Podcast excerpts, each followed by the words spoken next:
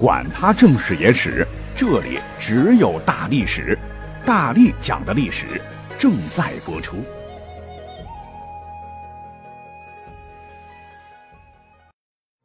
大家好，我是大力丸。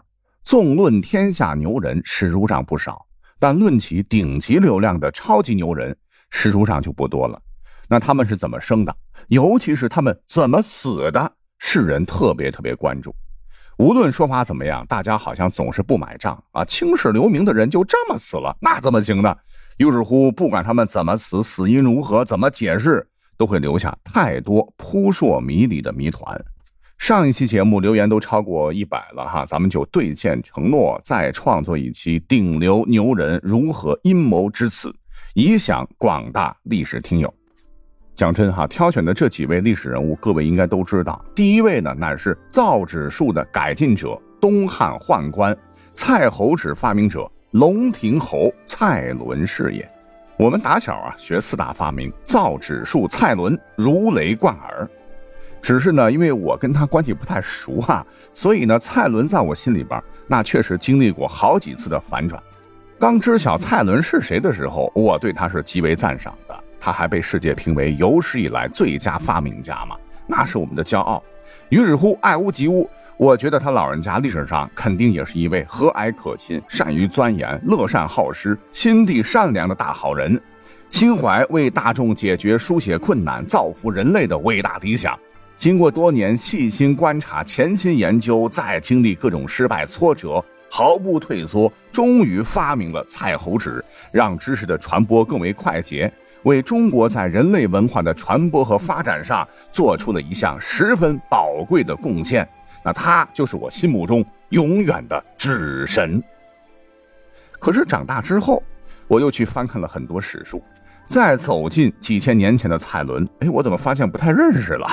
原本光辉正面且完美的形象啊，竟然存在着很深的瑕疵。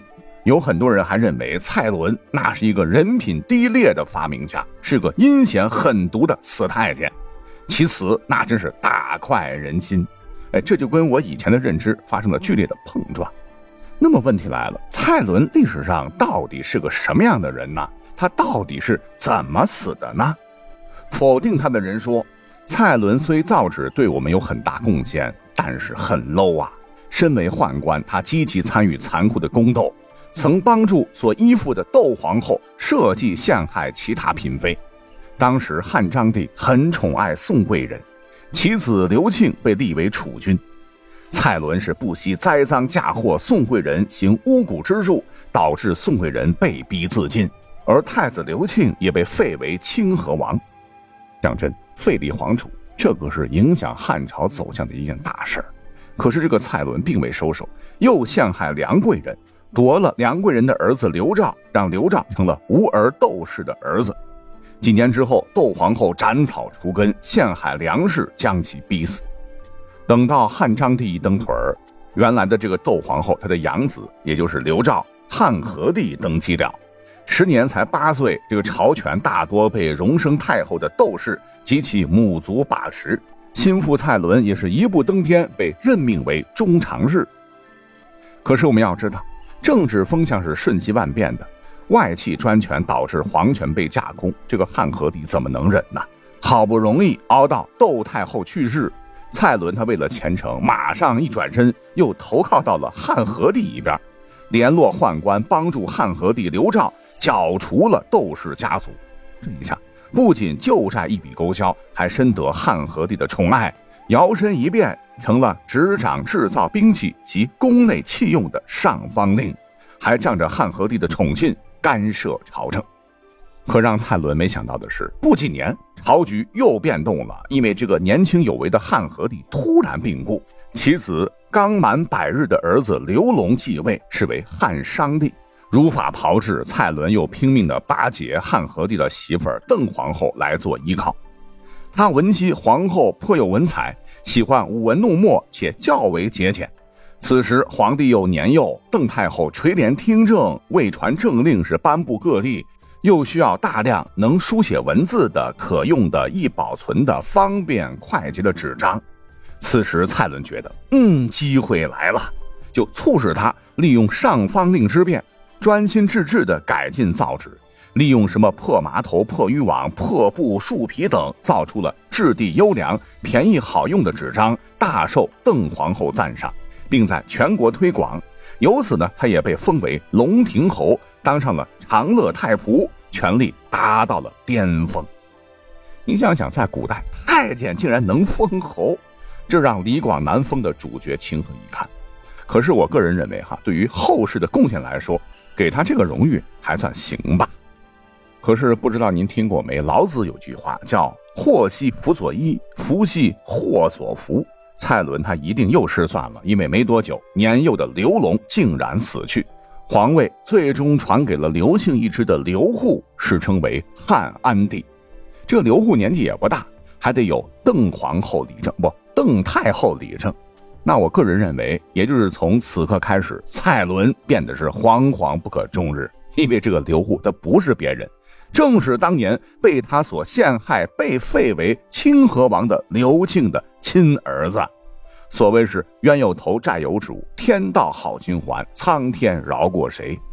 惴惴不安的蔡伦一定得天天祈求太后长命百岁啊！只是可惜，由于当时医疗条件太差，邓皇后竟一日染病，很快也离世了。皇帝开始亲政，这一下失去庇护的蔡伦知道末日就要来了，恐惧会被清算，于是他是饮下毒酒自杀身亡，而其人生刚刚走过了一个“甲”子。那关于蔡伦的死怎么个死法？目前来说应该是无意义。可是今天我们要聊的是他赴死的心态到底是怎么样的，这就决定了结论的大不相同。刚才讲到的是一个主流说法了，那么我也发现有一些学者认为，大家伙认定蔡伦是在畏罪惶恐中自尽，难免是太贬低这位充满矛盾性的历史人物了。要知道，蔡伦在影响世界人类历史进程中一百名人中名列第七啊，仅次于孔子，连秦皇汉武都在其后。想见其对历史的功绩那是巨大的。再结合一些史料，他年纪尚轻就因为才学敏捷被选入宫，可以这么讲，他并非是目不识丁，应该是有很深的文化造诣的。要知道，皇家大内那是什么地方？为了权力，血腥复杂的斗争从未止歇。为了苟活性命，即使你是蔡伦，你也必须要依附一方势力，被动受主子指使去做一些不能不做的事情，哪怕是见不得光、有违人伦，也必须要执行。否则，第一个死的那就是你。所以说，我们现在很难说蔡伦大错铸成，没有自责内疚过，这一切都是他自导自演的。你像波谲云诡的政治氛围，容不了他有片刻迟疑。唯有如一叶扁舟，随波逐流耳。故而呢，对他死前的心态，可能也有这样一种说法，就是认为当年汉安帝要他到廷尉去自首，虽说蔡伦乃是一宦官，但文笔超群，算是位高级文人，且极好面子。他可能觉得啊，我都这么大年纪了，风风雨雨什么没见过。事到如今，与其坐以待毙，受辱而死。不如有尊严的一了百了。于是乎，便在那一年那一天，他沐浴全身，穿上整洁的衣裳，戴上象征尊严的高冠，服毒自尽，结束了自己矛盾的一生。这似乎也体现着一种文人不屈的风骨。那么，到底是哪种结论？我就摆在这里，任凭后人评述。好，来讲后面的主人公。后世的历史，各位应该都了解哈。东汉三国终归的晋，但万没想到，这个西晋才没建立几年，八王之乱就咽气了。然后呢，就是衣冠南渡，东南一隅建立的东晋。那这个故事呢，发生在东晋的中后时期，出了一位史上堪称死法最为窝囊的皇帝，这便是晋孝武帝司马曜。提到这个名字，很多人不晓得史上最为著名的以少胜多的战例——淝水之战，就是在他的领导下打赢的。那大家伙知道最多的，就是他被他老婆干掉了，由此贻笑大方。一些史书上记载说，有一次他闲着没事哈，就贱嗖嗖的，非得对张贵人开玩笑说：“我真得把你给废了，娶一位更加年轻漂亮的妹子。”这句话呢，把当时张贵人气得够呛啊，于是是记恨在心。因为宫斗太厉害了，也害怕有一天被打入冷宫，永无出头之日，便趁着皇帝喝醉时，指使一位婢女和自个儿一起用枕头被子将其活活捂死。司马曜终年仅三十五岁，就在睡梦中去了。随后呢，这个张贵人就谎称皇帝眼崩，梦魇的魇就是睡梦中突然做噩梦死掉了。你想，一国之尊就这么不明不白的死了，这么弱智的讲法。奇怪的是，竟然没有人来追究张贵人的恶行。很快，皇太子司马德宗继了位，是为晋安帝。说起这个晋安帝，可能是由于父亲酗酒啊。这个司马德宗生下来便不知饥饱，不辨寒暑，吃喝拉撒通通不能自理，全得靠别人照料，是历代皇帝中真正且唯一的白痴皇帝。由此，皇帝的大权就彻底旁落于权臣之手。后世的史学家经过研究，就觉得这事儿有点奇怪呀。你说晋孝武帝酒后戏言被张贵妃所弑杀，这感觉是哪一个弱智编剧编的剧情吧？搞不好皇帝之死乃是一次政治谋杀，是真凶散布的谣言。这个孝武帝确实是被宫人弑杀，但幕后真凶肯定不是张贵人。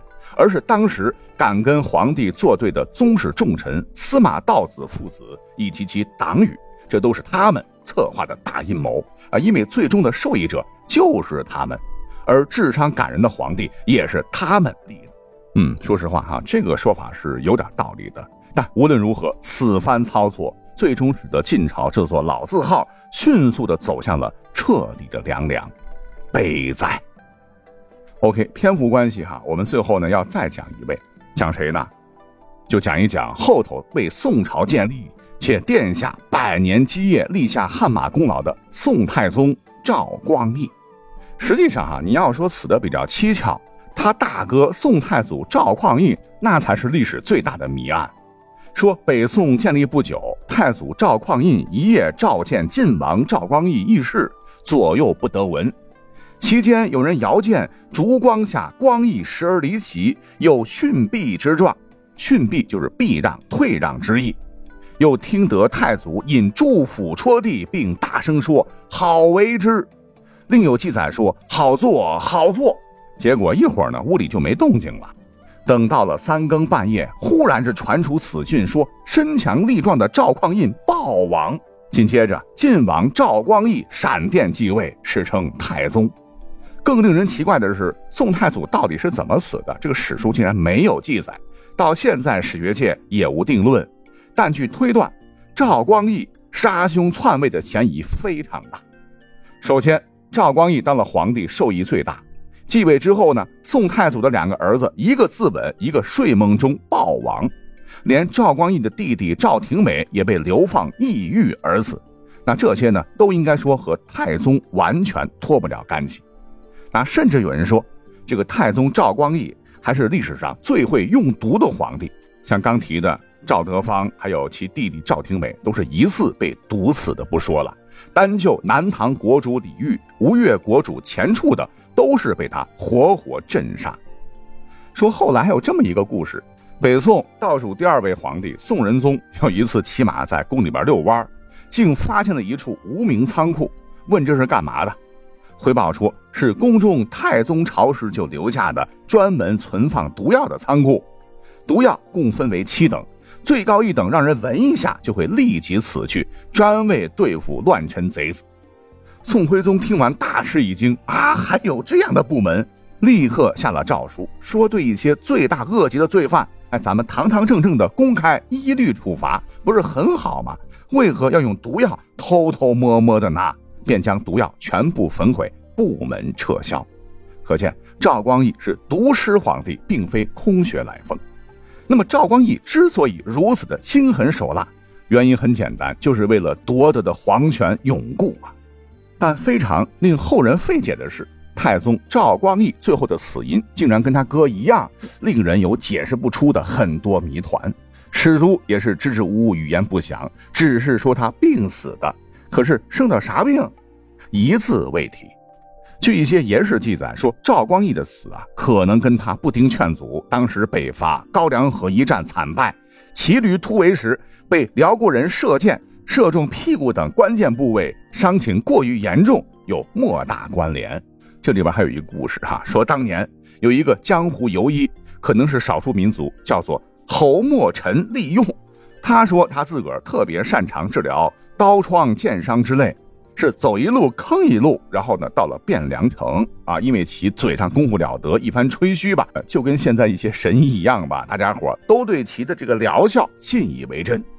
那好巧不巧，有一天呢，他又在卖假药，哎，就引起了途经此处的赵光义的亲信陈从信的注意。因为此时啊，赵光义剑促伤日渐恶化，被折腾的是死去活来。于是乎，这个莫尘利用就被火速带入宫为赵光义诊治。别说误打误撞，还真让太宗有点起色。于是这小子就被加官进爵，金银珠宝赏赐大大的。只是不解的是，史料中对他如何为赵光义疗伤只字不提。更有趣的是，这个陈大夫没红几年，人生就出现了重大变故，直接被皇帝赐死了。啊，有人说是因为他骄奢淫逸被赵普正法了，有人说他是参与了宫廷斗争成了牺牲品。但最有可能的一种说法是，这哥们儿就是个江湖骗子，一番瞎治疗，根本就没有去根儿，反倒是让太宗的病情日加严重，这才让皇帝动了杀机。而赵光义聪明一世，竟然被庸医戕害，也是时日无多，最终也在悲惨中死去，享年五十九岁。